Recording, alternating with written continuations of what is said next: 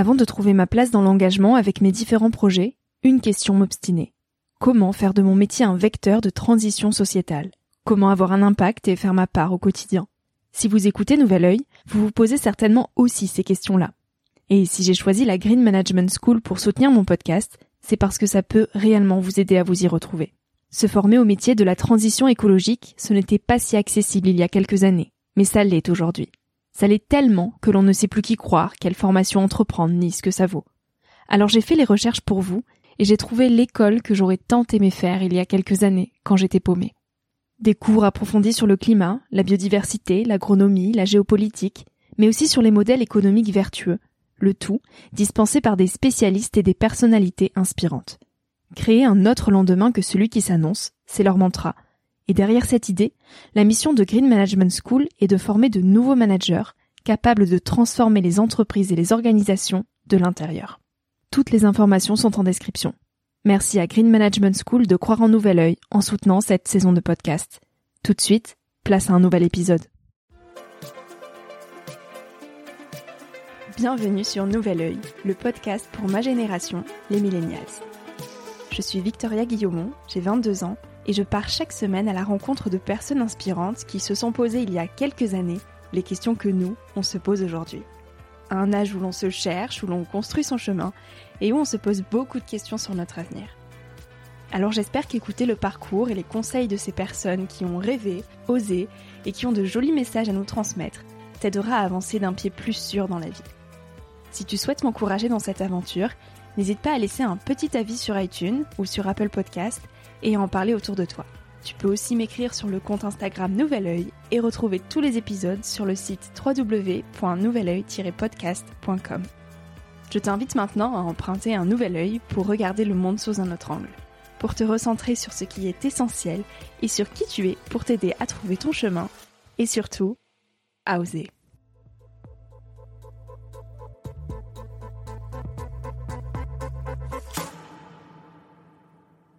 Moi j'adorais quand on me disait non mais tu rêves toi. J'adorais ça. En fait ça me stimulait. Et puis ça faisait rêver les autres aussi.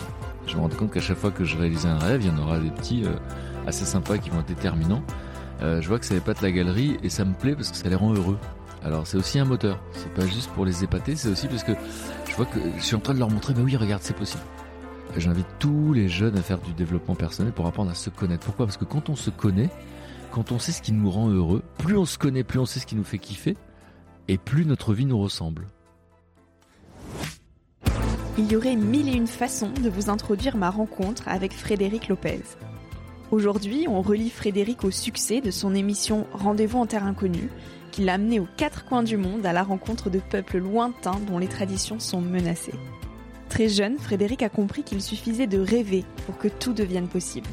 Alors une phrase un peu bateau dite comme ça, mais qui prend pourtant tout son sens lorsque l'on écoute le parcours de Frédéric.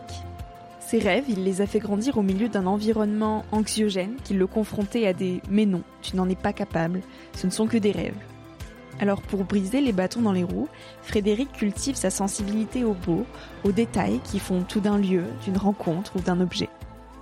Il s'obsède pour la transmission, cultive le goût des autres et fait grandir des rêves qui inspireront ceux qui disent non, ce n'est qu'un rêve. Aujourd'hui, Frédéric partage avec nous son regard sur l'addiction au like, nous parle de l'autocompassion, du regard des autres, de cadeaux mal emballés, d'émotions, de notre génération Z, d'optimisme. Bref, cette conversation m'a emporté et l'épisode est un peu plus long que d'habitude, mais le temps d'une rencontre, bousculer les habitudes permet de se laisser envoûter. Alors je vous souhaite un bel envoûtement de cette conversation riche de sens. Bonjour Frédéric Lopez. Bonjour Victoria. Je suis ravie de vous avoir en face de moi. Je suis très émue. Euh, c'est quelque chose de grand pour moi de pouvoir vous tendre mon micro aujourd'hui. Vous êtes le créateur de l'émission Rendez-vous en Terre Inconnue, une émission que j'ai regardée et re-regardée et qui m'a inspirée depuis euh, toute petite. Pour commencer, j'aimerais revenir euh, sur votre enfance. Vous êtes un, enfant à la base non désiré par votre père qui vous battait si je me trompe pas. Euh, et votre mère a accouché de vous quand elle avait 16 ans. J'aimerais savoir qu'est-ce que c'est que de grandir euh, dans de telles conditions. Comment on se sent? Euh, donc pour faire pour faire simple, mon père était quelqu'un, on va dire de sévère. On dirait aujourd'hui on dirait un tyran domestique. Et j'ai grandi dans la peur. Voilà, j'ai grandi dans la peur parce que il n'y avait pas d'encouragement, il n'y avait pas d'affection et surtout j'avais l'impression euh, que tout ce que je faisais c'était pas bien. J'étais pas, j'étais pas celui qu'on avait commandé. Bon, genre, en l'occurrence, on m'avait pas commandé. euh, elle avait 17 ans, ma mère, quand elle a accouché. Mais euh, aujourd'hui, je suis pas dans ce regard-là. On parlera de mon enfance, hein, mais pour qu'on Oui. comprenne que euh, voilà, ils ont fait de leur mieux. Euh, ils avaient leur histoire avant et, euh, et honnêtement, euh, alors que j'ai pu être en colère une partie de ma vie parce que je comprenais pas pourquoi ils avaient été défaillants de mon point de vue. Bon, en fait, franchement, ils ont fait de mon mieux. et Ça se passe super bien aujourd'hui. Donc j'ai grandi effectivement euh, comme un enfant très très euh, introverti, euh, timide, avec aucune confiance en lui. Et on verra à quel moment ça s'est transformé et à Mm. quoi ça m'a servi finalement. Euh, parce que ça a créé chez moi ce qu'on appelle un besoin de reconnaissance. Alors justement, quelles sont, euh, selon vous, les qualités qui vous ont permis de, transformer toutes ces difficultés en force pour réussir euh, vos rêves avec autant de ténacité? Euh, ce qui est assez fascinant dans l'existence, c'est que quoi qu'on vive, quel que soit le chemin, de toute façon, ça fait partie de nous. Alors ça Oui. ressemble à un cliché, mais dans mon cas, par exemple, le simple fait d'avoir grandi dans une atmosphère qui n'était pas super, et, et- en fait, je me réfugiais dans les rêves. En fait, j'étais pas vraiment dans le réel, dans le présent, j'étais dans les rêves. Euh, du style, j'entendais une musique à la radio et je m'imaginais le batteur du groupe. Et j'ai encore le souvenir que c'était le groupe à bas, il n'y a pas de batteur. Donc c'est-à-dire qu'en fait, j'étais dans un truc où euh, je fantasmais beaucoup. Euh, ce qui fait qu'au moment de réaliser ses rêves, il y a des gens parfois qui n'ont pas de rêve. Moi, j'en avais plein. Euh, donc déjà, c'est ça que ça a eu comme conséquence, c'est-à-dire que le simple fait, dans, dans cet environnement anxiogène, euh, faisait que du coup, je rêvais. Alors ça, c'était un, un- premier départ. Ensuite, euh, j'ai évidemment été très sensible aux compliments, parce que je connaissais pas ça. Et du coup, il va y avoir un compliment euh, déterminant. Euh, je crois que j'ai 14 ans. Je suis en cours de français avec Monsieur Jeannot euh, Aigues-Mortes. Et euh, je crois que je suis en troisième. Et puis, euh, un jour, il rend une rédaction. Et au moment où il rend la rédaction, en fait, il rend pas la mienne. Moi, je me dis, waouh, waouh, waouh, qu'est-ce que c'est que cette histoire, etc. Et il a rendu les rédactions de tout le monde. Et puis enfin voilà, je voulais vous faire partager quelque chose que j'ai vécu, euh, euh, une rédaction qui, qui m'a fait beaucoup beaucoup rire. J'avais envie de partager ça avec vous, euh, et j'ai mis la meilleure note. Waouh, la charge émotionnelle est positive. Rappelez-vous que 100% de nos souvenirs sont liés à une charge émotionnelle, donc ça c'est une charge émotionnelle positive. Il lit la rédaction, c'était un truc qu'il fallait imaginer la suite d'un texte. Il lit la rédaction, toute la classe est morte de rire. Moi, j'ai jamais eu euh, ça, en fait. Il y a des applaudissements à la fin, et je vais devenir accro. C'est-à-dire qu'en fait, c'est extrêmement valorisant. Et à ce moment-là, je me dis, je vais être écrivain. Et puis, euh, à l'époque, les ordinateurs n'existent pas. Je m'imaginais tout seul avec tout seul avec une machine à écrire. Et moi, je devenais très sociable à l'âge de 15 ans, justement.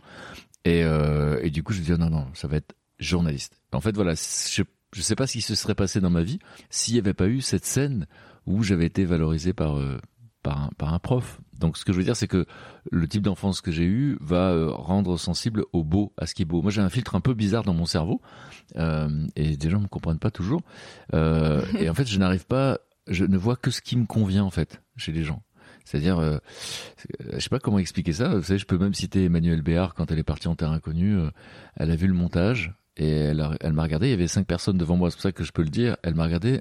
Après le film, elle m'a dit merci Fred, c'est celle que j'aimerais être. C'est-à-dire Wow. qu'en fait, le montage avait choisi de montrer que les trucs chouettes d'elle. Euh, Vous voyez ce que je veux dire? Et voilà. Et donc, je sais pas, j'ai un truc un peu bizarre dans mon cerveau, ce qui fait que euh, même la boulangère, quand elle dit euh, euh, bonjour, comment allez-vous, je trouve cette question magnifique.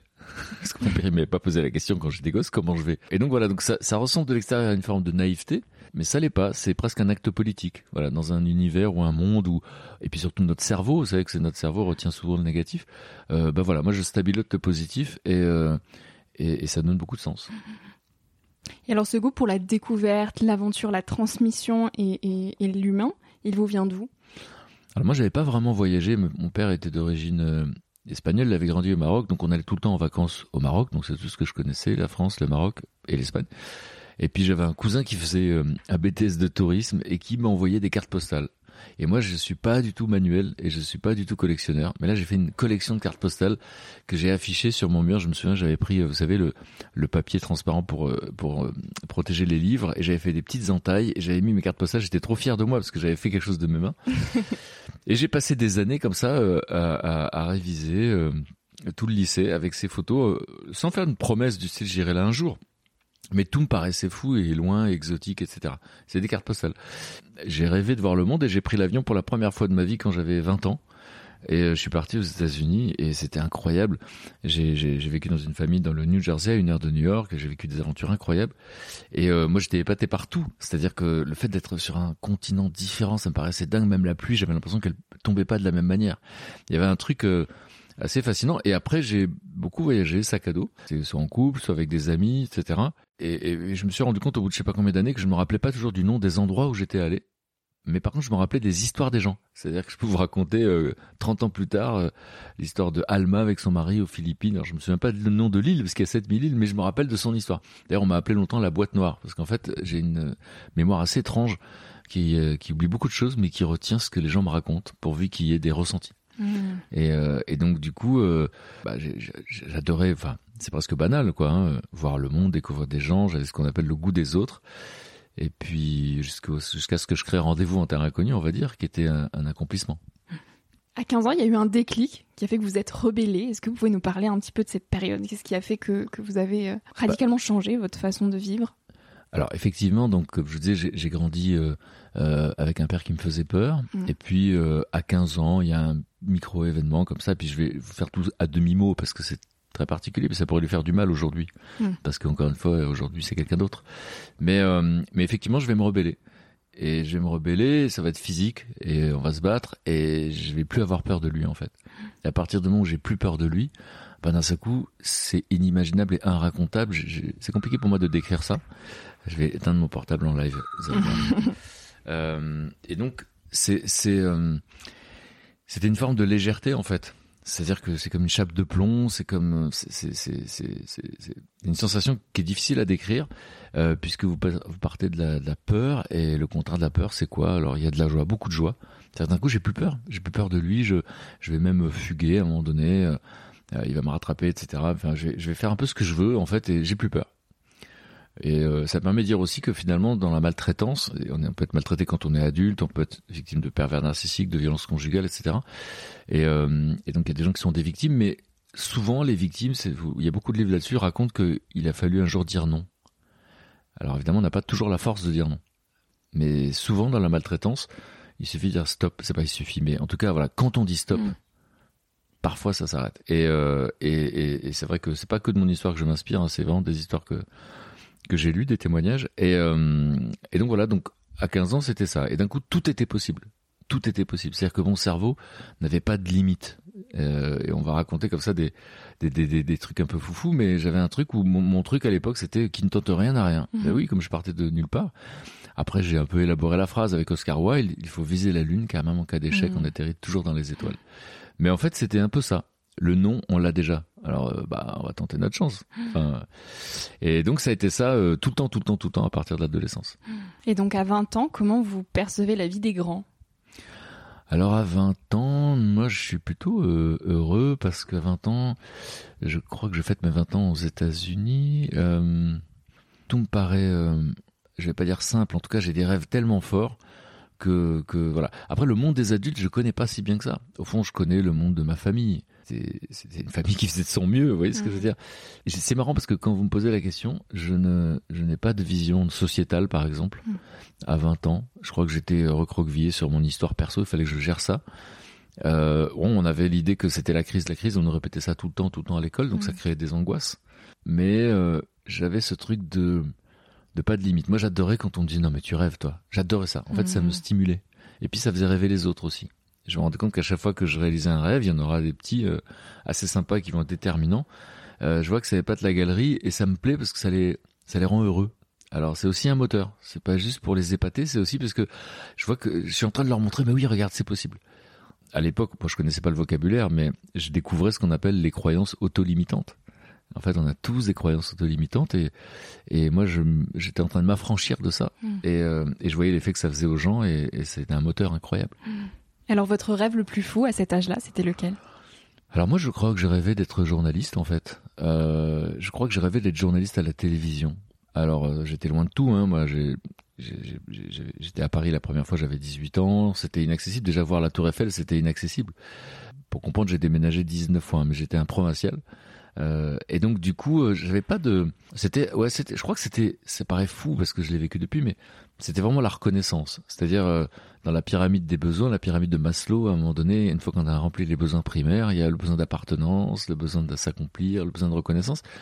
Et moi, compte tenu du fait que on m'avait parfois traité de moi à rien. Quand je dis parfois, c'est un euphémisme. Eh ben, mhm. du coup, euh, je crois que j'avais besoin de prouver ou de me prouver que c'était pas vrai. Et donc, l'idée d'être euh, euh, dans le dans, dans un petit écran, la télévision était toujours allumée chez moi. D'accord. Et donc, et quand j'étais petit, je trouvais qu'il y avait de la joie parce qu'il y avait des émissions de variété. je voyais Michel Drucker qui faisait des compliments aux chanteurs, etc. Je dis oh c'est cool les compliments. Alors vous imaginez quand moi je me suis retrouvé sur le canapé de Michel Drucker et qui m'a fait des compliments, c'était une hallucination.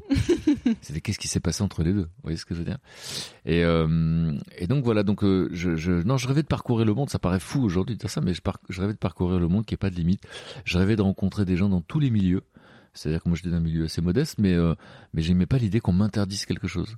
Euh, et, et, donc donc du coup c'était un peu un peu ça qui était mon rêve, c'était euh, de vivre de, de, de, de bah, c'est fou de vivre des rencontres. C'est ce que vous êtes mm. en train de faire et vous me disiez juste avant, bah moi j'aimerais bien vivre de ça. Alors ça paraît fou d'être payé pour rencontrer des gens. Alors évidemment c'est une question de transmission et, euh, et ça c'est mon obsession. Moi la transmission toute ma vie ça a été euh, ça a été une obsession. Euh, mais donc je sais pas, j'ai tellement d'exemples à vous raconter que j'attends un peu de voir comment vous m'amenez dans l'interview pour vous raconter des exemples de mm. comment le déclic va se produire dans mon cerveau en me disant ah, mais il suffit de le faire, ah, mais il suffit de le faire. Justement, la, la, question qui me venait en tête, c'était euh, est-ce que vous aviez finalement un objectif précis de quelle manière vous vouliez pratiquer le journalisme ou est-ce que vous aviez donc cette euh, pulsion de vie en vous qui vous disait je veux aller rencontrer les gens mais sans finalement euh, euh, savoir réellement comment y arriver? Mhm. Comment se sont enchaînées les, les, les, expériences, les événements jusqu'à faire ce que... ok, alors en fait effectivement, il n'y avait pas un objectif. Je voyais pas d'autre moyen que faire des études de journalisme. Je hmm. connaissais personne dans le milieu. Euh, mais avant, en fait, euh, j'ai fait des études de marketing parce qu'en fait, c'était la mode, la publicité et tout. Et puis surtout, j'avais lu euh, beaucoup d'articles qui disaient qu'en fait, euh, le métier de journaliste était bouché. Et d'ailleurs, j'en veux parfois aux, aux, éducateurs, pardon, comment ça s'appelle, les conseils d'orientation, oui. parce que ça m'a pas empêché de le faire. Donc dire à quelqu'un c'est bouché, je sais même pas si c'est lui rendre service, j'en sais rien en fait. Euh, sans doute que oui, hein, mais euh, mais je sais pas. C'est compliqué parce que je me dis que ça aurait pu me décourager. En tout cas, j'ai fait un micro détour en faisant du marketing. J'ai vu que c'était pas mon truc. J'avais pas envie. De... Ça m'a servi par la suite d'ailleurs quand j'ai dû euh, valoriser mon travail. Ça m'a ça, m'a servi. Mais c'est vrai que euh, il y avait les écoles de journalisme et euh, mais pour ça il fallait avoir bac plus 2 au minimum. Donc j'ai fait un DUT de marketing. Mais les, les, les petites choses marrantes que je peux raconter effectivement, euh, qui ont été des déclics vraiment dans ma vie. Par exemple, je faisais des, des, photos. J'ai vendu des beignets sur la plage à l'âge de 15 ans, premier job. J'achète un appareil photo, mais j'ai pas d'argent pour acheter les pellicules. Il y avait des pellicules à l'époque. Et donc, je propose aux filles de ma classe de leur faire des photos comme dans les magazines. Alors, c'est pas que je suis gonflé, c'est que je suis inconscient. Alors évidemment, les photos ne ressemblent pas du tout au magazine au début, mais à force de, ben, je m'aperçois que c'est la lumière du soir, je m'aperçois qu'il vaut, c'est pas mal de mettre du flou derrière, donc j'apprends en fait comme un autodidacte et tout ça. Et puis, euh, et puis en fait, euh, je passe devant les, les, les, coiffeurs euh, dans la ville de Montpellier où j'habite à côté à l'époque, et je vois que en couvert, enfin sur les vitrines, quand c'est pas une franchise comme Jacques Desange, Provo, etc., c'est toujours des photos un peu moches en fait. Et je me mmh. dis tiens, ça peut être sympa si j'allais proposer à ces gens de faire des photos pour eux. Et j'y vais un samedi, on verra que c'est là l'erreur. Et je vois 69 coiffeurs, je me fais jeter partout. Mais c'était très violent en fait. Hein. Les gens faisaient un shampoing. Euh, non merci pour rejeter un, un, représentant maladroit qui venait un samedi les jours de grande affluence. Mais moi j'avais pas compris ça.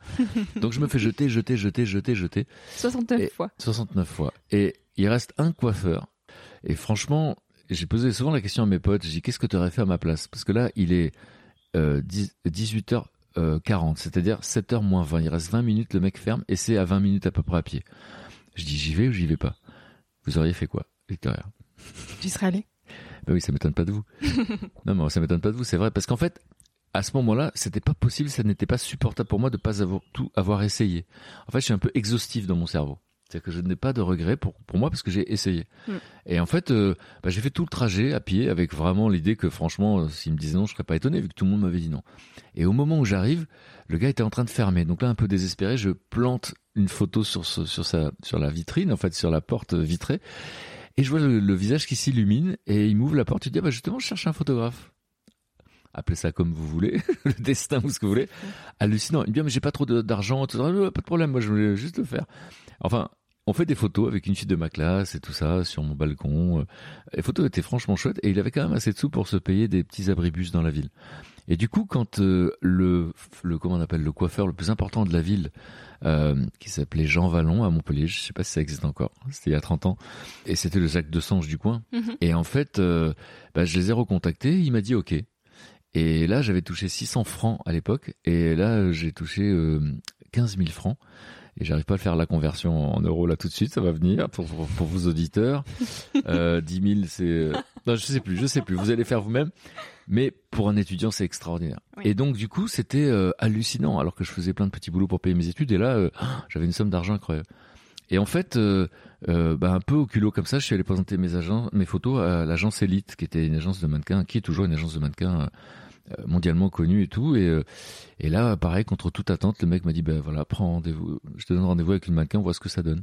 Et j'habite à Montpellier, donc euh, ben, il a trouvé mes photos super, il m'a dit, tu peux bosser pour nous quand tu veux, mais moi j'habite à Montpellier, c'était pas possible. Et puis j'ai fait la même chose à New York, quand je suis parti à New York, j'ai commencé, et là, pareil, petite leçon de l'histoire. Mhm. Je tape à toutes les portes des agences pour montrer mes photos et franchement, je me fais jeter à chaque fois. Et ça me saoule, mais j'ai commencé par les moins bons. C'est-à-dire qu'il y avait une liste comme ça, je me suis dit, bon, je vais commencer par les pas bons, etc. Ça, c'est vraiment, moral de l'histoire, vous qui aimez les enseignements, c'est un enseignement de la vie que j'ai reçu. Au bout d'un moment, je me suis dit, je vais aller voir les meilleurs. Tant pis. parce que franchement, je montais comme ça dans la et je me faisais jeter, jeter, il y en avait encore 100.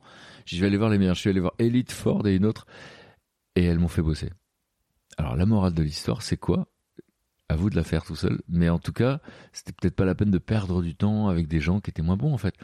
Et, d'ailleurs, pour avoir rencontré beaucoup de gens qui étaient numéro un dans leur domaine, c'était souvent des gens très agréables en fait. On va mm. dire que c'était des gens qui étaient bien dans leur basket, alors que quand vous rencontrez des gens qui sont entre deux eaux, qui sont pas très sûrs d'eux, que ce soit n'importe quoi, un acteur, n'importe quoi, vous voyez beaucoup d'ego euh, mal placés parce que c'est des égos maltraités, enfin voilà, qui sont pas assouvis. Alors finalement, les gens quand ils sont heureux dans ce qu'ils font, donc même s'ils sont euh, numéro un dans ce qu'ils font, en général, c'est plutôt sympa et c'est plutôt ça la, la, morale de l'histoire, je crois. Et tous ces petits événements, en fait, m'ont donné à chaque fois la sensation qu'en fait, euh, il suffisait de rêver, en fait, il suffisait de rêver. Et, euh, et c'était comme ça pour toute la suite. Et donc un événement, on a emmené un suivant et finalement tout s'est dessiné petit à petit. Exactement, c'est la sensation que c'était possible. Merveilleux. Qu'est-ce que vous aimez dans l'inconnu? Alors ça, c'est un truc de dingue. Il faudra demander à mon ex-femme, la mère de mon fils, parce qu'on était en vacances euh, aux Philippines. C'était une petite île trop trop trop belle. Elle me voit partir à la nage. Elle me dit qu'est-ce que tu fais? Je lui dis je vais voir. En face, il y en avait une autre. Il y en avait une... Et donc, est-ce que l'herbe est plus verte ailleurs? Peut-être que c'est ça que je pensais à l'époque. Peut-être qu'il y avait une forme d'insatisfaction permanente. Après, j'ai fait dix ans de thérapie, j'ai compris que je trimballais des trucs pas cool. Donc peut-être qu'il y avait une sorte de d'aller voir ailleurs. Il y avait euh, ce truc parce que moi je vénère des gens qui ne vont pas voir ailleurs. enfin comment dire mhm. j'aime les deux dans ma vie hein. j'aime aussi des gens qui ne vont pas voir ailleurs il y a des gens qui sont nés à un endroit qui aiment leur endroit et ça me plaît beaucoup euh, moi j'ai eu besoin effectivement de, de, de je suis un nomade en fait j'ai eu besoin d'explorer mais euh, oui c'est vrai que l'inconnu me plaît beaucoup alors dans tous les sens du terme c'est-à-dire que euh, faire des rencontres hallucinantes dans un train dans un bar, sur un chemin de Compostelle, n'importe où, enfin de quelqu'un que vous connaissez pas, ça me va, ça me plaît. C'est, euh, comment dire Chaque moment passé, il y a une phrase en espagnol que j'aime beaucoup qui dit euh, "No nos quitarán lo bailado", on ne nous enlèvera pas ce qu'on a dansé.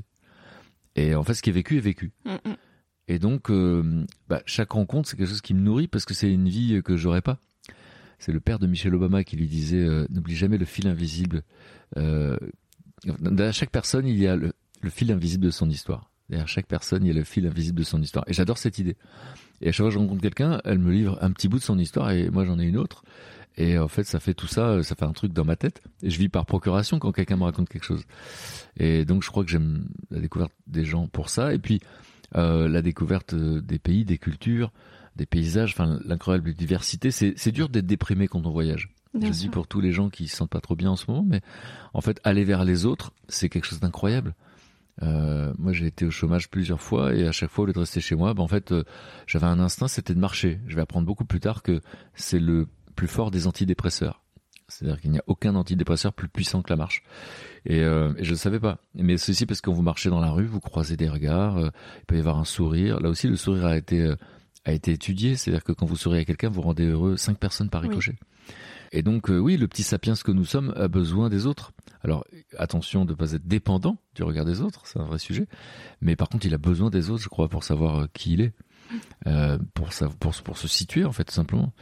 Euh, le pire pour un être humain, vous savez ce que c'est? Le pire pour un la solitude? le rejet.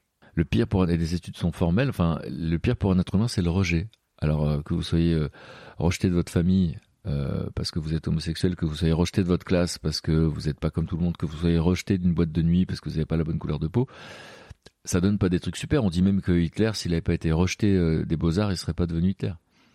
Donc le pire pour un être humain, c'est le rejet. Et le contraire du rejet, c'est quoi? C'est le sentiment d'appartenance. Est-ce que c'est pas pour ça, du coup, qu'on s'attache au regard des autres? Ben oui, bien sûr. C'est bien sûr. Et c'est pour ça que, encore une fois, euh, on a besoin du regard des autres. Il faut pas en être dépendant. Et après, on parlera de votre génération qui est confrontée aux réseaux sociaux et mm. aux likes, où là, c'est une addiction dangereuse, très dangereuse. Mais euh, dans la vie normale, si j'ose dire, parce que pour moi, les, réseaux sociaux, c'est pas la vie normale. Euh, dans la vie normale, euh, c'est normal d'avoir envie d'avoir des relations harmonieuses avec les autres. Il y a des gens par contre qui ont des relations exécrables avec les autres parce qu'ils sont construits d'une autre manière. Souvent, c'est des gens, c'est tout mais pas l'indifférence le simple fait de voir qu'ils sont qu'ils énervent les autres, qui sont détestés, ça marche évidemment les, les, trolls sur les réseaux sociaux, mais même dans la vraie vie. Bon, bah, c'est des gens comme ça qui au moins ont, un peu d'attention. Ils ont l'impression que c'est leur seul moyen d'avoir de l'attention. Mais normalement, on a besoin d'être accepté par les autres. On a besoin d'être aimé, tout simplement. Et comment on fait pour ne pas tomber dans la dépendance du regard des autres, dans cette ère de l'instantanéité et des réseaux sociaux justement? Ouais, bah, c'est très compliqué parce que en fait c'est le travail d'une vie euh, et euh, en fait, n'importe quel psy que vous allez rencontrer va vous expliquer que euh, avant d'aller chercher ailleurs de la validation, avant d'aller chercher de la reconnaissance ailleurs, c'est important de savoir quel regard vous avez de vous-même. Mm. Alors, 80% des gens qui vivent sur cette planète sont plus doux avec les autres qu'avec eux-mêmes. Ça vous parle, Victoria? Oui, ça me parle, oui. Voilà. Mais des fois, c'est pas juste un problème d'estime de soi, des fois, c'est du perfectionnisme. Mm. C'est-à-dire qu'en fait, on, on, va vouloir faire les choses. J'en fais partie, hein, c'est pour ça que vous allez trouver que j'en parle très bien et vous allez comprendre que je suis même en train de me former aujourd'hui pour être instructeur de méditation, d'autocompassion. Mm. Et l'autocompassion, c'est ça, c'est apprendre à se traiter soi-même comme on traiterait son meilleur ami. Parce que finalement, on peut dire que la vie c'est dur, mais quelle tristesse que d'imaginer que le premier bourreau c'est nous-mêmes. Et ça veut dire quoi se traiter comme son meilleur ami? C'est facile à comprendre, mais c'est très difficile à faire parce qu'on a des tas de réflexes, on l'a fait comme ça. C'est alors déjà le premier, le, premier pas, c'est d'arriver à observer. À chaque fois qu'on est dur avec soi, on dit mais quel con. Moi, si je me trompe de route, ça m'est arrivé de dire mais quel con. Si un pote se trompe de route, je dis jamais mais quel con. Oui. Donc ça commence par ça, ou à chaque fois qu'on dit bon, il faut que je fasse ça, euh, je dois faire ça. À chaque fois qu'on dit je dois ou il faut, c'est de la maltraitance. On se maltraite en fait, parce que si on n'est pas en train de le faire, c'est qu'on est en train de remplir un autre besoin. Mm. Et donc du coup, toute cette maltraitance là fait que euh, euh, voilà souvent euh, on a c'est pour ça que c'est c'est un peu un mélange d'estime de soi, de confiance en soi, mais c'est pas que ça. Encore une fois, il peut y avoir quelqu'un qui a confiance, qui sait qu'il peut faire des choses formidables, mais qui va être perfectionniste. Et moi, j'étais, en tout cas, je suis un perfectionniste qui se soigne. Alors, est-ce que quand on est perfectionniste, c'est quoi? C'est qu'on a la sensation que si on fait pas tout ça, on n'est pas aimé. Peut-être qu'il y a un peu de ça. Hein. Mmh, mmh, mmh. Mais voilà, donc par quoi ça passe l'autocompassion? C'est le premier dans une situation euh, c'est observer, être conscient que là, je suis quand même très dur avec moi. Ensuite, euh, imaginez, est-ce qu'il y a quelqu'un d'autre sur cette terre qui a vécu la même situation? Donc la réponse est oui, hein, parce qu'elle a été étudiée. Il y a en gros une quinzaine de, de souffrances qui existent sur Terre, quand il ne s'agit pas d'une douleur physique. Hein. Une fois, on est 7 milliards, donc euh, c'est presque un milliard de personnes qui a vécu la même chose que vous, mm-hmm. ou un demi-milliard de personnes. donc c'est l'humanité partagée, ça s'appelle. C'est-à-dire qu'en fait, ça c'est un truc, on n'en est pas toujours conscient. On croit tous euh, que c'est compliqué pour nous, qu'on est défaillant, parce qu'on voit tous notre vie de là où on est, de notre point de vue. Mais en vérité, il faut imaginer que à chaque fois qu'on ressent quelque chose d'agréable ou désagréable, il y a quelqu'un d'autre qui est en train de le ressentir en même temps. Et même cette situation-là, il y a quelqu'un qui l'a déjà vécu. Et, et de reconnaître ça, euh, ça soulage bizarrement. C'est apaisant. On n'a pas l'impression qu'on est en train de merder. On n'a pas l'impression que voilà donc euh, que bah, ça, marche pour tout sur les mm. complexes physiques, intellectuels, etc. Tout le monde vit ce, euh, cette fragilité, cette vulnérabilité. Bon. Et puis la troisième, donc premièrement, je, la pleine conscience, je reconnais ça.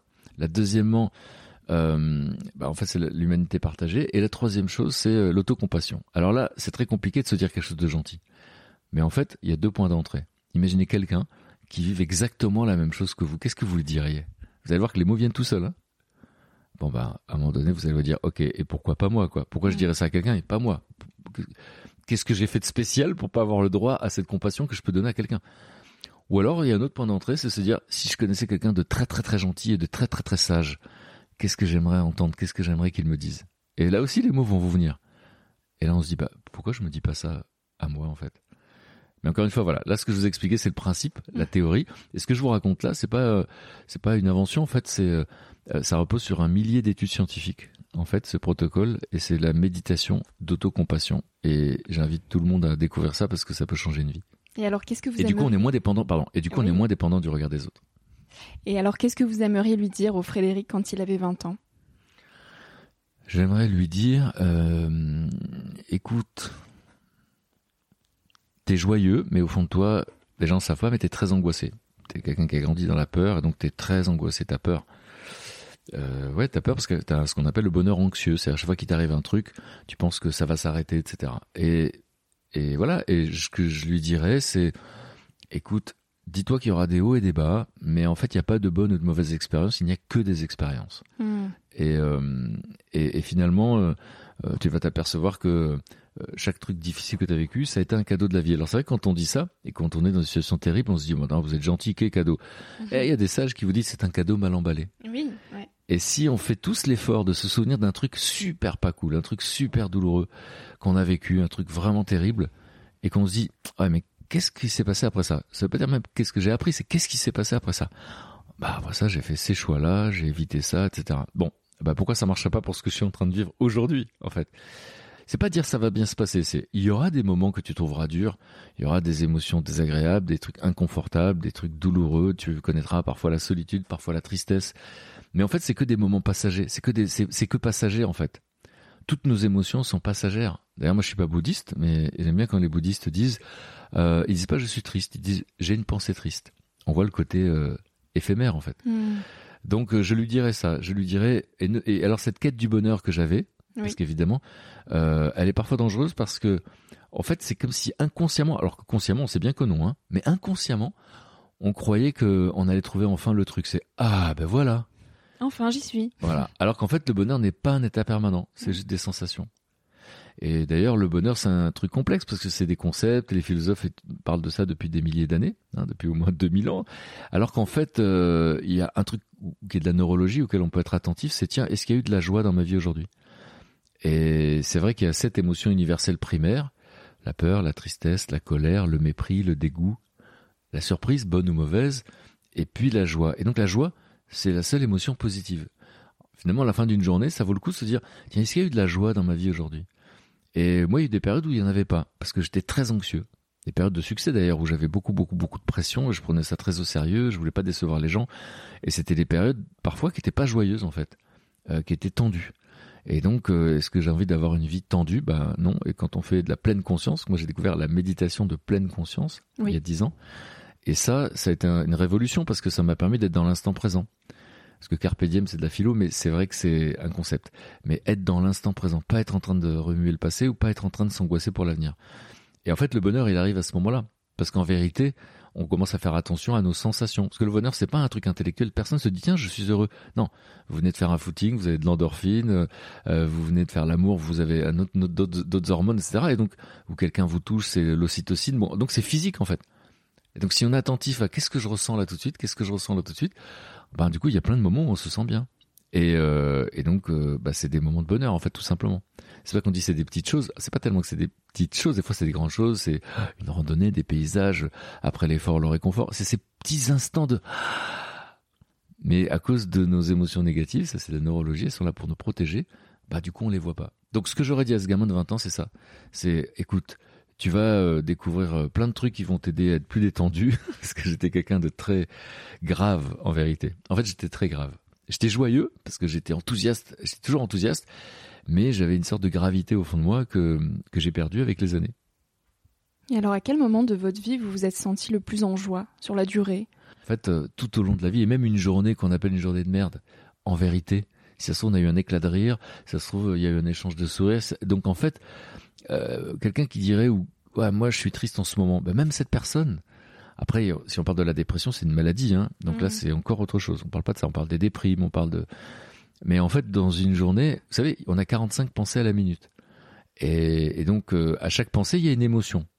Et pour que tout le monde comprenne, euh, quelqu'un par exemple qui n'a pas l'habitude de parler en public, qui dit oh là là demain je dois parler en public, euh, ben, ben en fait vous lui demandez quelle est l'émotion, elle va vous dire c'est la peur. Donc on est d'accord. La pensée c'est je parle en public demain, l'émotion c'est la peur. Et dans le corps, qu'est-ce qui se passe?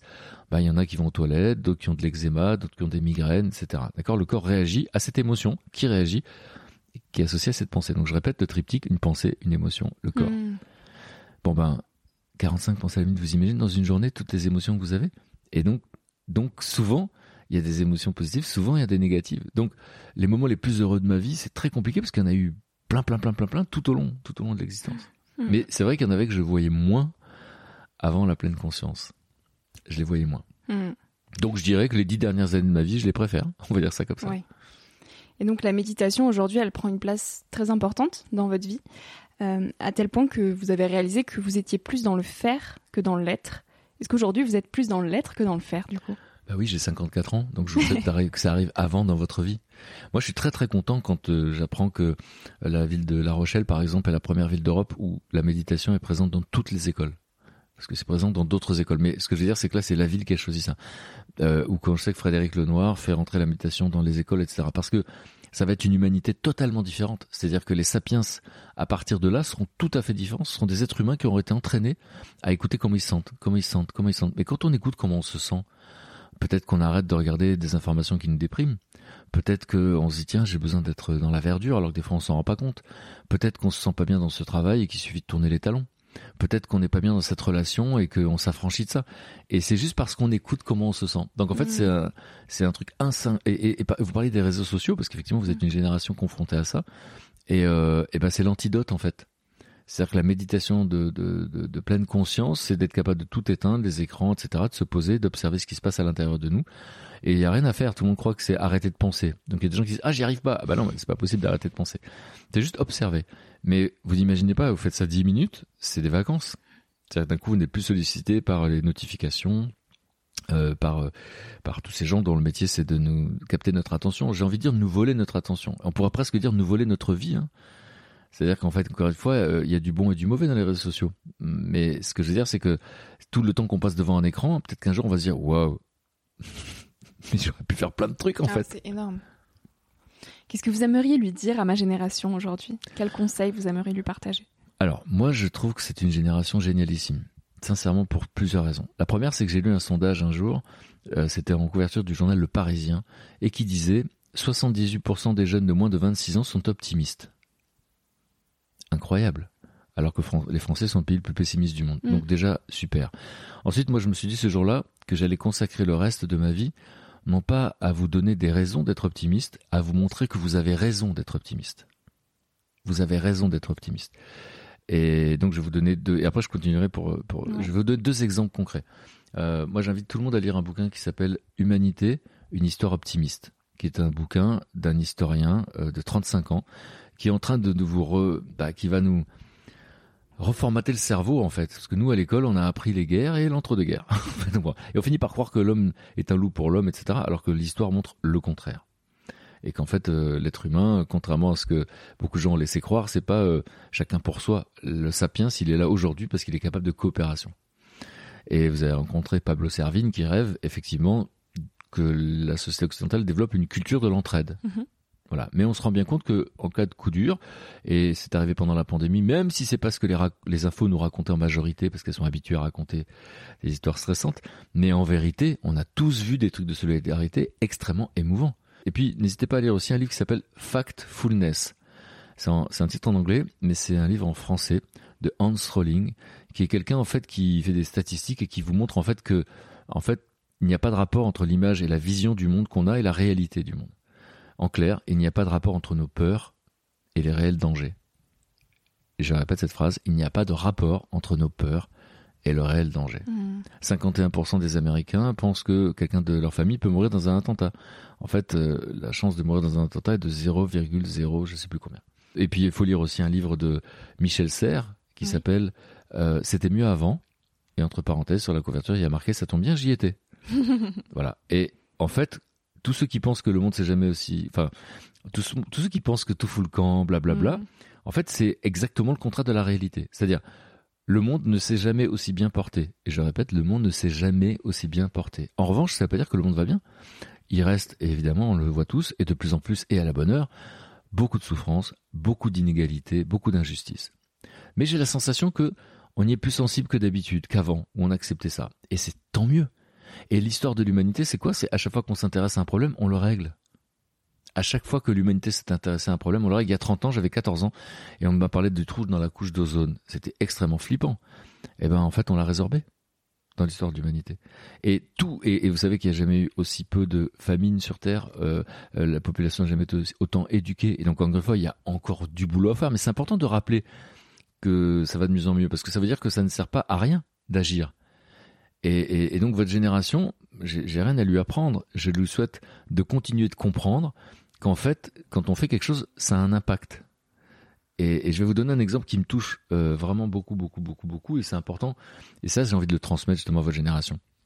Euh, on peut être un peu vite euh, submergé par l'illusion que le monde va mal, que ça fout le camp, etc. Bon, bah, je vais vous donner un, exemple d'un couple qui a été en enfer et qui a sauvé le monde. C'est un couple de Français.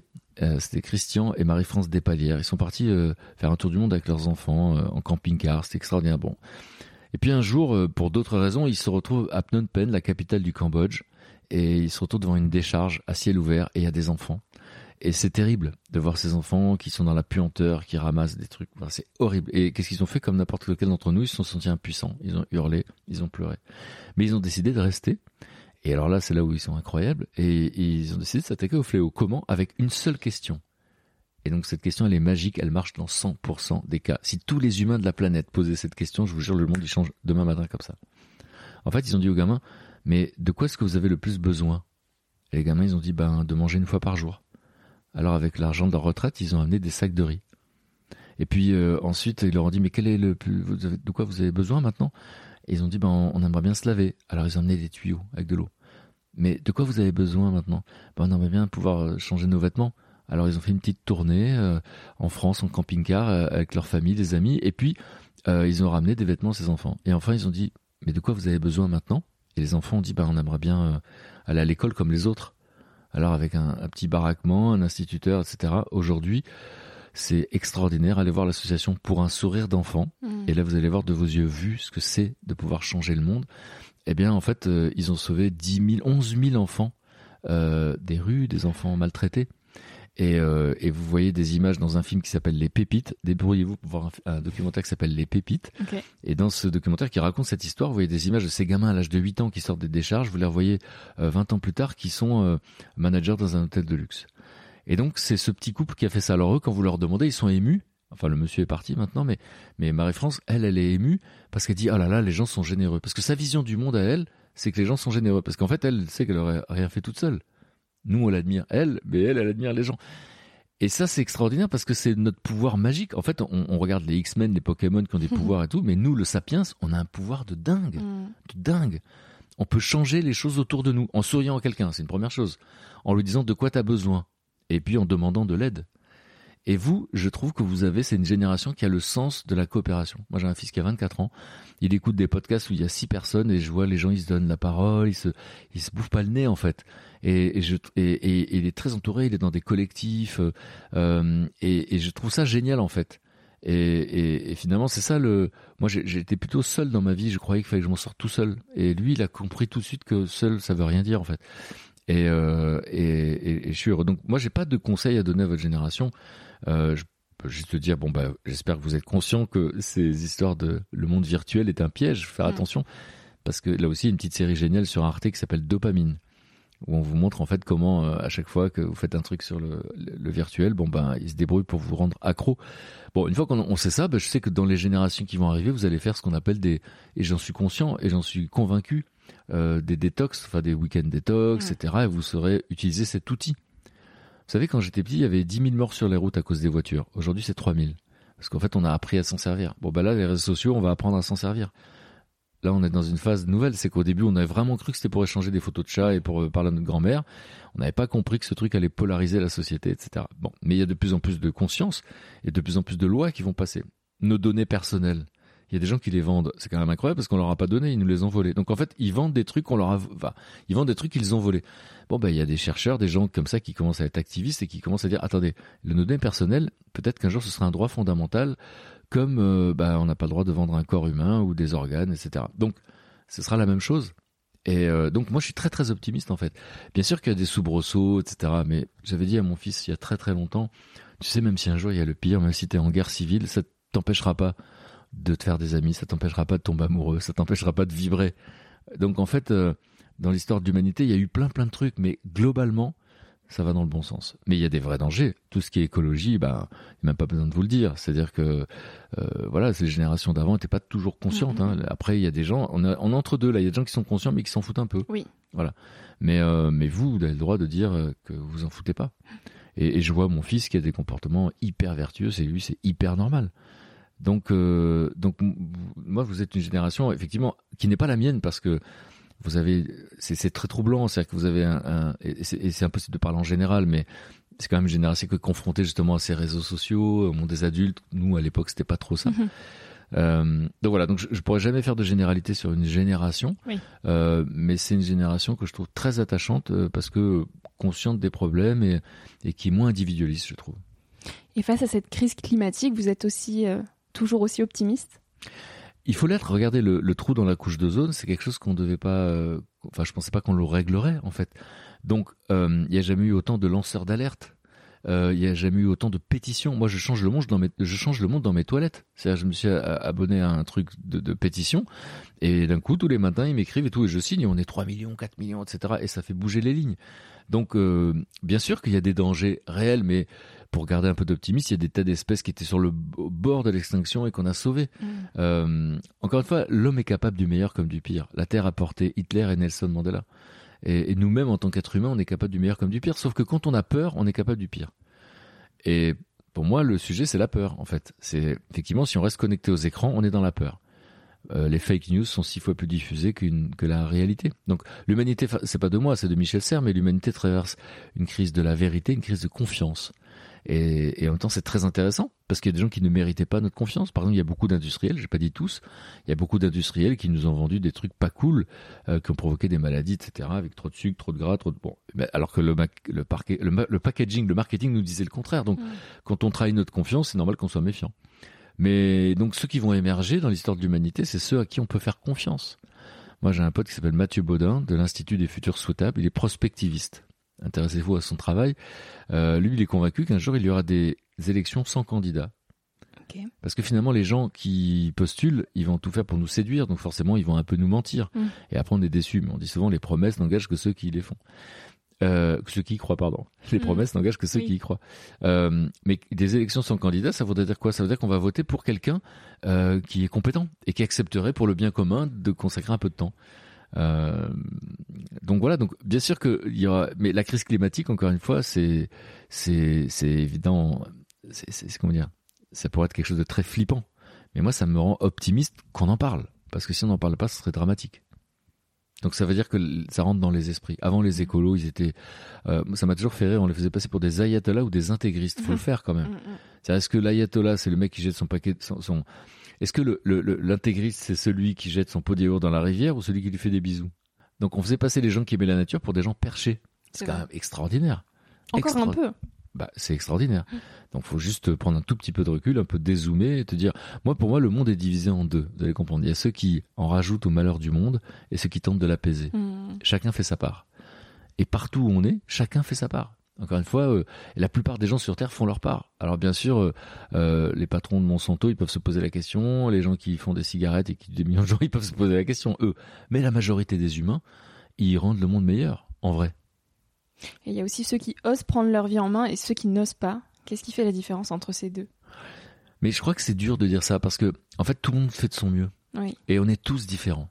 Et en fait, il y a des gens euh, qui aiment les habitudes, euh, qui aiment les rituels, et qui n'ont pas forcément tort, et qui sont apaisés comme ça, et qui sont contents de ce qu'ils voient autour d'eux, etc. Il y en a d'autres, j'en faisais partie, euh, qui avaient besoin de voir le monde. Et ça ressemble à une insatisfaction chronique aussi. Vous voyez ce que je veux dire? Oui, oui. Et donc, euh, il y a personne qui a tort et il y a personne qui a raison. Mhm, Il y a que des gens qui remplissent leurs besoins. Mm. Donc, prendre sa vie en main, bien sûr, quand vous dites 75% des Français rêvent de changer de vie. Bon, bah, c'est dommage s'ils le font pas. Et on sait qu'il y en a qui n'oseront pas le faire. Donc c'est pour ça que quand on est jeune, c'est pas mal de se dire un peu, tiens, c'est pas qu'est-ce que je vais faire plus tard parce que ça c'est tellement compliqué. Ça c'est encore un truc triste qu'on demande à des gamins de 15 ans ce qu'ils voudront faire plus tard. cette question. Voilà, ça n'a pas de sens. Euh, par contre, ce qui sera génial, c'est quand ça sera rentré dans l'éducation nationale. Je sais que c'est pas demain la veille, mais j'invite tous les jeunes à faire du développement personnel pour apprendre à se connaître. Pourquoi? Parce que quand on se connaît, quand on sait ce qui nous rend heureux, d'un seul coup on se dit ah mais moi mon truc, les moments où je vois pas le temps passer, ça s'appelle un état de flow. Moi le moment où je vois pas le temps passer, c'est quand je reçois des potes et tout. Ah peut-être ça se trouve tu vas faire un truc dans l'accueil, tu vas avoir ton resto ou je sais pas quoi. Euh, moi c'est quand je fais quelque chose de mes mains. Bah ouais, les métiers manuels rendent plus heureux. Euh, moi c'est quand je suis en train de prendre soin. Bah ouais, parce que ça aussi c'est des métiers qui rendent heureux. Donc en fait c'est c'est plus on se connaît, plus on sait ce qui nous fait kiffer et plus notre vie nous ressemble. Voilà, donc prendre sa vie en main, il y a tous les âges. Il y a des gens qui changent de vie et je trouve ça magnifique. Euh, encore une fois, il n'y a pas de... C'est clair qu'il y a des gens qui sont des victimes, il y a des enfants qui sont des victimes, il y a des vraies victimes. Et puis parfois on croit qu'on est victime et ça c'est les fameuses croyances mmh. euh, limitantes. Mais, mais encore une fois... Euh, euh, il faut pas avoir trop d'exigences envers soi. Être une meilleure, le développement personnel a des défauts, c'est être une meilleure version de soi. Mais on est une meilleure version de nous chaque seconde de notre vie. On est la meilleure version possible de nous. Euh, ce qu'on se souhaite tous, c'est de trouver notre place. Mais pour ça, il faut savoir ce qui nous plaît. Et ce qu'on se souhaite tous et ce qu'on souhaite à chacun, c'est euh, d'éprouver le moins de souffrance possible, donc d'être entouré. Et c'est ça aussi, c'est, c'est à part la souffrance physique, c'est euh, c'est la souffrance mentale, c'est l'isolement, c'est la solitude. Et c'est vrai que notre société elle est complexe parce que, par exemple, ils ont nommé il y a quelques années en Angleterre une ministre de la solitude. Oui, j'en ai entendu parler. Dans l'histoire de l'humanité, c'est un truc de dingue. Et alors que moi, dans le même temps, dans le désert, je rencontre des gens qui me disent, moi, je ne me sens jamais seul. Parce que là aussi, pour qu'on comprenne, c'est pas que notre société part en vrille, c'est que ça marche aussi pour les animaux. Quand un bouquetin est en haute altitude, il est dans la coopération. Dès qu'il est euh, dans la vallée, il est plus individualiste. Nos sociétés, en fait, à chaque fois que j'ai rencontré des humains en terre inconnue, au bout du monde, dans des endroits très reculés, ils sont dans la solidarité. C'est une histoire de survie. Dès qu'on est dans le confort, alors on a moins besoin des autres et on est mmh. individualiste. Et donc, notre société, elle est l'illustration de ça, tout simplement. Et donc Pablo Servine, que j'ai eu la chance de rencontrer, qui a été votre premier invité, mm. ben il est en train de dire est-ce qu'on peut créer là, est-ce qu'on est obligé d'attendre le chaos pour euh, pour faire de l'entraide? Lui, il aimerait bien qu'on n'attende pas. Est-ce qu'on pourrait créer une une culture de l'entraide? C'est mon rêve aussi, c'est notre rêve commun. Euh, mais des fois, je me dis que c'est peut-être un combat idiot parce que nécessité fait loi, comme il dit lui-même, et du coup, ben en cas de problème, ben, la solidarité elle naît naturellement. Et on l'a vu pour la pandémie. Euh, donc finalement, il n'y a pas de quoi déprimer. Il faut, moi, je, crois à l'idée que chacun, là où il est, euh, vous savez, quand on dit quel est le, comment va le monde, bah, c'est compliqué. Parlons du monde quand vous éteignez les écrans, ok? Donc maintenant, votre monde, c'est ce qui se passe autour de vous. Bon, comment bah, Demandez-leur comment ils vont. Demandez aux gens comment ils vont autour de vous et, quel est ton besoin? ça se trouve, euh, votre voisine va dire bah, mon besoin, ce serait que vous m'aidiez à faire les courses une fois par semaine. Super. Quel est votre besoin? C'est que vous m'aidiez à tondre le gazon. mon besoin, c'est... mais c'est ça le monde en fait. C'est pas, c'est pas autre chose. L'état du monde, il vous est raconté par qui? Par les chaînes info?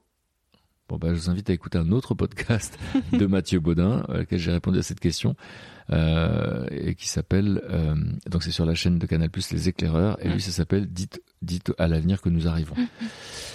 Et donc ce que je voulais vous dire, c'est c'est euh, c'est cette idée que prendre sa vie en main, on le fait tout le temps de toute façon. Et il faut pas être trop dur avec soi et se dire ouais mais je suis euh, je suis nul je devrais faire ça etc c'est beaucoup de pression. Franchement déjà déjà déjà commencez par éteindre des infos de temps en temps éteindre des, écrans, écrans de temps en temps et observez ce qui vous fait du bien. Si ce qui vous fait du bien c'est faire de l'exercice. Si ce qui vous fait du bien c'est de marcher dans la nature. Si ce qui vous fait du bien euh, c'est de voir des gens. Euh, si ce qui vous fait du bien c'est d'aider les autres ben à votre vie vous allez l'adorer hein. bah tout ça ça me donne envie de mettre sur off tous mes écrans et d'aller me battre pour mettre du développement personnel dans nos cahiers d'école. ouais, alors c'est vrai que se battre là aussi, c'est un truc que j'ai fait toute ma vie, mais ça peut rendre malade de se battre. C'est toute l'ambiguïté du truc. C'est mm. qu'en fait, euh, les activistes, souvent, ils sont en burn-out parce qu'ils prennent pas soin d'eux. Oui, c'est vrai. Et donc, en fait, euh, c'est Gandhi qui disait incarne le changement que tu veux voir dans le monde. Et donc, en fait, c'est commencer par soi. Il y a un garçon, j'ai oublié son prénom, qui s'appelle Vidal. Qui est, Julien Vidal. Julien. je l'ai interviewé, l'interview est sortie juste samedi là. Voilà. Bah, c'est un mec génial parce que du coup, il, applique cette phrase de Gandhi. Et, ça commence par moi. Voilà. Et donc ça commence par ça. C'est-à-dire que souvent, sinon, on devient un prêcheur. Euh, on est plein de principes. Il y a plein de gens qui sont pour la permaculture, mais qui n'ont jamais planté un, radis. Et donc, en fait, c'est important de, de, de, vivre sa vie. Et puis, dernière chose, ça c'est très important aussi. Parce qu'on pourrait se dire, oui, mais développement personnel, c'est égoïste et tout ça aussi, c'est un malentendu incroyable. Euh, moi, je fais beaucoup de stages qui s'appellent intériorité et changement. Les chercheurs ont montré que si vous n'allez pas bien, vous n'allez pas pouvoir changer le monde. Hein. Donc, la première chose à faire, c'est d'essayer d'aller bien, de se connaître. Et c'est une image très très forte que j'aime beaucoup. Moi, la première fois que j'ai pris l'avion, euh, j'avais 20 ans et écouté les instructions. Euh, bah, les instructions, c'était en cas de dépressurisation, les masques à oxygène vont tomber. Quelle est l'instruction qui suit? Mettez en premier votre masque avant de mettre celui des autres. Voilà. Et moi, comme j'avais 20 ans, euh, je me suis dit, ah bah d'accord, mettez en premier votre masque. Ça veut dire, moi d'abord, les autres, on s'en fout. Super, bravo, bien, bonjour la mentalité. Super égoïste. Voilà. Sauf qu'en fait, bah, c'est assez clair quand on y pense. C'est-à-dire que si nous, on respire pas, on pourra pas aider les, autres, à respirer. Donc la métaphore est simple à comprendre. C'est que si nous, on va pas bien, alors on n'arrivera pas à faire en sorte que les autres aillent bien. Si vous allez, vous dites par tiens, j'ai fait un massage. Aujourd'hui, je me suis fait faire un massage. On va dire, ah bah ça va, on s'emmerde pas. Bah ouais, mais parce que vous, on a pris soin de vous, vous avez pris soin de vous, alors du coup vous allez pouvoir prendre soin des autres. Et ça c'est une règle incroyable. Très très important si vous devez retenir un seul truc de notre rencontre, c'est ça. Parce que malheureusement, euh, j'ai passé un diplôme il n'y a pas longtemps, donc j'en suis assez fier, c'est à la fac de médecine de Strasbourg, c'est médecine, méditation, neurosciences. Et en fait, euh, bah, la plupart des gens c'est des soignants, c'est des aidants. Et souvent, c'est des gens qui sont en burn-out parce qu'ils aident, ils aident, ils aident, ils aident les autres, ils veulent sauver le monde et sauver les autres, mais ils prennent pas soin d'eux. Et c'est quand même la base de la base. Donc, rappelez-vous, l'autocompassion, prendre soin de soi, écouter ses propres besoins pour ensuite écouter ceux des autres. Merveilleux. Merci beaucoup Frédéric Lopez. Merci à vous. Merci à toi d'avoir écouté l'épisode jusqu'ici. J'espère que ce moment t'a inspiré, questionné ou fait rêver d'une manière ou d'une autre. Si tu souhaites retrouver les notes de cet épisode et suivre toutes les aventures de Nouvel Oeil, retrouve-moi sur le site internet Nouvel Oeil Podcast. Aussi, tous les mois, je t'écris sur la newsletter de Nouvel Oeil. J'y partage des inspirations, des nouvelles, des astuces et des petites choses qui font notre quotidien. Tu peux t'y inscrire sur le site. Si tu souhaites m'écrire pour me poser des questions, me faire des suggestions d'invités ou me donner ton avis, tout simplement, tu peux le faire directement via Instagram sur la page Nouvel Oeil. Je réponds à tout et ça me fait toujours énormément plaisir de recevoir vos messages. Aussi, dernière petite chose, si tu souhaites m'encourager dans cette merveilleuse aventure, la meilleure manière de m'aider, c'est tout simplement d'en parler autour de toi, de partager cet épisode s'il t'a plu et de me laisser un petit avis sur Apple Podcast euh, ou iTunes. Ça prend vraiment deux minutes, promis, et je t'assure que ça fait toute la différence. Euh, si on en est là aujourd'hui, si Nouvelle grandit autant chaque semaine, c'est grâce à vous, grâce à vos avis, euh, grâce à ceux qui ont relayé l'aventure et qui m'encouragent chaque jour. Alors un immense merci pour tout ça. Je te dis à la semaine prochaine pour de nouvelles aventures et en attendant, savoure la vie comme il se doit et fais des choses folles.